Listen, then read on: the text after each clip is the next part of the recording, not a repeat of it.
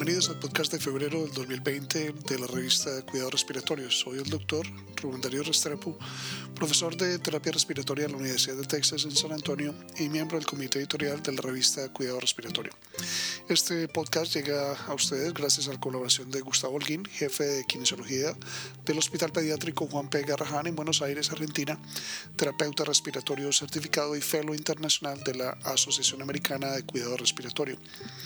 Igualmente agradecemos a Rodrigo Asmajeria, terapeuta respiratorio certificado de la Unidad de Paciente Crítico Pediatría de la Universidad Católica de Chile y finalmente a Diana Marcela Restrepo Cerrato, terapeuta respiratoria certificada de la Universidad de Santiago de Cali y consultora independiente de Inmunotech.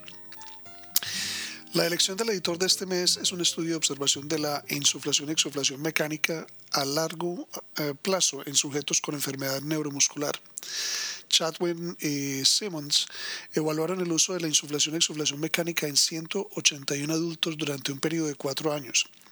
Informan que los dispositivos insuflación y exuflación mecánica fueron proporcionados con mayor frecuencia a sujetos con un flujo máximo de tos de menos de 160 litros por minuto. Los ajustes medios fueron notables por una presión de insuflación en promedio de 10 centímetros de agua más baja que la presión de exuflación. El flujo inspiratorio se estableció en alto en todos los sujetos. Curiosamente, los sujetos con traqueotomía tuvieron la mayor adherencia al tratamiento. Casi todos los sujetos también estaban recibiendo soporte ventilatorio y la duración media de uso fue de 17 meses. Branson y Bendit proporcionan comentarios sobre la ciencia de insuflación y exuflación mecánica y la búsqueda de configuraciones óptimas el, enfoque en flujo máximo de la tos es equivocado. El sesgo de flujo es el principal determinante del movimiento de secreción durante la insuflación-exuflación mecánica. Cerón y colegas evaluaron el impacto de las válvulas de habla en la movilidad de la UCI en sujetos traqueostomizados. En una pequeña cohorte de sujetos con un diagnóstico primario de neumonía, se determinó la puntuación de PERME para evaluar la movilidad. Los sujetos tenían que poder tolerar 30 minutos de uso de la válvula para hablar para calificar para el ensayo. Los sujetos que toleraron el uso de la válvula de habla habían mejorado la movilidad en comparación con aquellos que no podían usar una válvula de habla. Roberts contribuye con una editorial acompañante que detalla las fortalezas y debilidades del estudio. Señala sesgo de selección y observa que la movilidad incluía principalmente arriba en la silla. También señala que muchas de las ventajas de una válvula de habla podrían proporcionarse simplemente aumentando la PEP. Muller y sus colegas evaluaron el ejercicio físico y la CPAP en, sus, sujetos después de la revascularización coronaria en un ensayo controlado aleatorio. El grupo de control comenzó la rehabilitación inmediatamente después de la operación con ejercicios de respiración y movilización pasiva, pasando a ejercicio activo, deambulación y entrenamiento en escaleras. El grupo de intervención agregó ejercicios en un cicloergómetro combinado con CPAP en el segundo al cuarto día posoperatorio. Si bien el tamaño de la muestra fue limitado, el grupo de CPAP, ergometría de ciclo, tuvo una estancia más corta en la unidad de cuidado intensivo. Liu y colaboradores estuvieron las estudiaron las fluctuaciones de paso a paso durante la marcha en sujetos con y sin EPOC. Los sujetos caminaron en una cinta durante tres minutos mientras se cuantificaban la variabilidad de la marcha y los patrones de movimiento. Los sujetos control tuvieron una organización más consistente de los patrones de movimiento de la articulación de la cadera y la rodilla en comparación con los sujetos con EPOC. Los sujetos de control también se adaptaron a los cambios de velocidad, mientras que los sujetos con EPOC no. Los autores sugieren que una consistencia reducida en la organización de los patrones de movimiento puede ser un factor que contribuye a las caídas experimentadas por los pacientes con EPOC.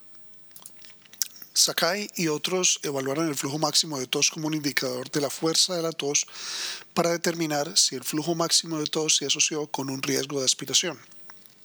En un grupo de 82 sujetos con neumonía adquirida en la comunidad, los autores estudiaron el flujo máximo de tos y realizaron una evaluación videoendoscópica de la deglución y la prueba repetitiva de deglución de saliva. El flujo máximo de tos para identificar el riesgo de aspiración fue de 190 litros por minuto. Los autores sugieren que el flujo máximo de tos es un indicador del riesgo de aspiración al reiniciar la ingesta de alimentos en sujetos de edad avanzada. Los sonidos respiratorios siguen siendo un pilar de la evaluación pulmonar en el paciente con enfermedad pulmonar. Muñoz y sus colegas evaluaron la, concordancia para la discriminación de las grabaciones de sonido pulmonar en un grupo de fisioterapeutas experimentados. Las grabaciones de sonido pulmonar fueron seleccionadas y validadas por un panel de expertos y se reprodujeron 11 grabaciones para el reconocimiento de los participantes se incluyó un grupo de 69 terapeutas con una mediana de cuatro años de experiencia. La concordancia entre fisioterapeutas en la discriminación de los sonidos pulmonares fue moderada. Curiosamente, la capacidad de reconocer el estridor estaba inversamente asociada a años de experiencia laboral. El uso de la cánula nasal de alto flujo para el suministro de oxígeno ha sido un cambio importante en la atención de la UCI durante la última década. Eh, y colaboradores compararon la cánula nasal de alto flujo con la terapia estándar de oxígeno en un ensayo aleatorizado y controlado de sujetos después de un injerto de derivación de la arteria coronaria, sin bomba. Los puntos finales primarios fueron el desarrollo de atelectasia, la cantidad de oxígeno administrado, la duración de la terapia con oxígeno y la necesidad de terapia diurética postoperatoria. El uso de la cánula nasal de flujo acortó la duración de terapia de oxígeno, redujo el porcentaje de pérdida de volumen pulmonar, atelectasia, y la cantidad total de oxígeno administrada en comparación con la terapia estándar de oxígeno. Aldair y otros evaluaron las percepciones de los administradores de la, eh, de la, terapia respiratoria con respecto a la enseñanza efectiva característica de los preceptores clínicos.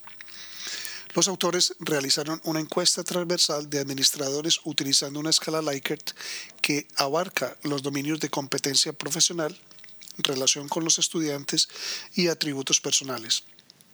Los participantes mostraron el mayor interés en la competencia profesional de los preceptores clínicos, seguido de los atributos personales y la relación con los estudiantes. Los autores concluyen que el modelado de roles y el interés genuino en los pacientes y su atención fueron las características de enseñanza más efectivas de los preceptores clínicos. Dos RIS y colegas evaluaron la función de la extremidad superior en pacientes con EPOC y control normal mediante la prueba de la placa del anillo de 6 minutos.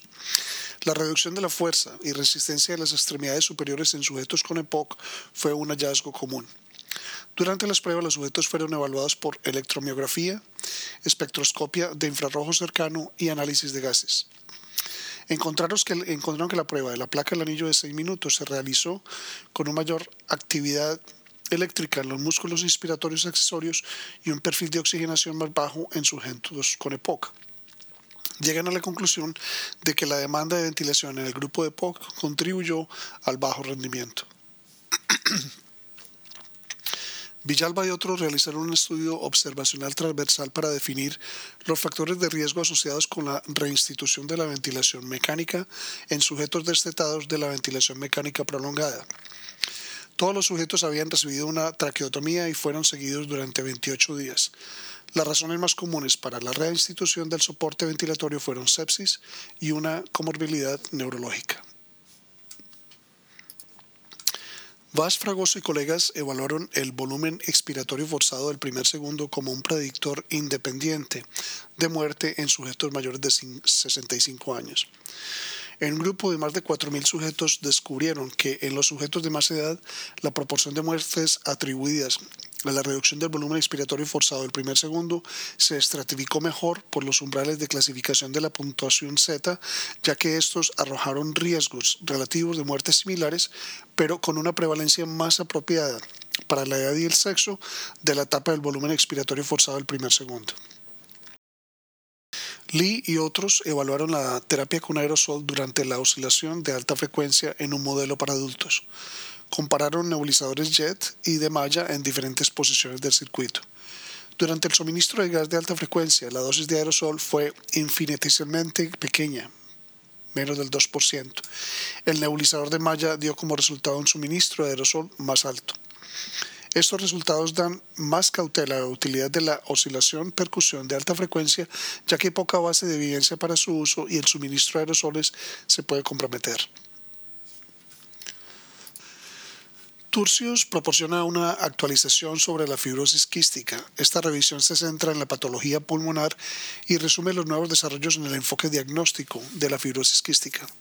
También se revisan las modalidades terapéuticas actuales, las nuevas terapeutas, terapias dirigidas al defecto genético básico y el trasplante de pulmón. Finalmente, GI proporciona una revisión sistemática de los signos y síntomas del asma. Incluyeron 67 estudios que incluyeron más de 57.000 sujetos. La gravedad del asma dependía de varios síntomas que consistían principalmente en sibilancias, disnea, opresión en el pecho y tos. Sugieren que se incluya una combinación de síntomas en los cuestionarios basados en el diagnóstico para ayudar al diagnóstico temprano. Los esperamos el próximo mes. Para recibir el contenido tanto de esta edición de la revista como de las pasadas, visite nuestra página web www.rsjournal.com y allí podrá suscribirse para recibir los podcasts de las próximas ediciones.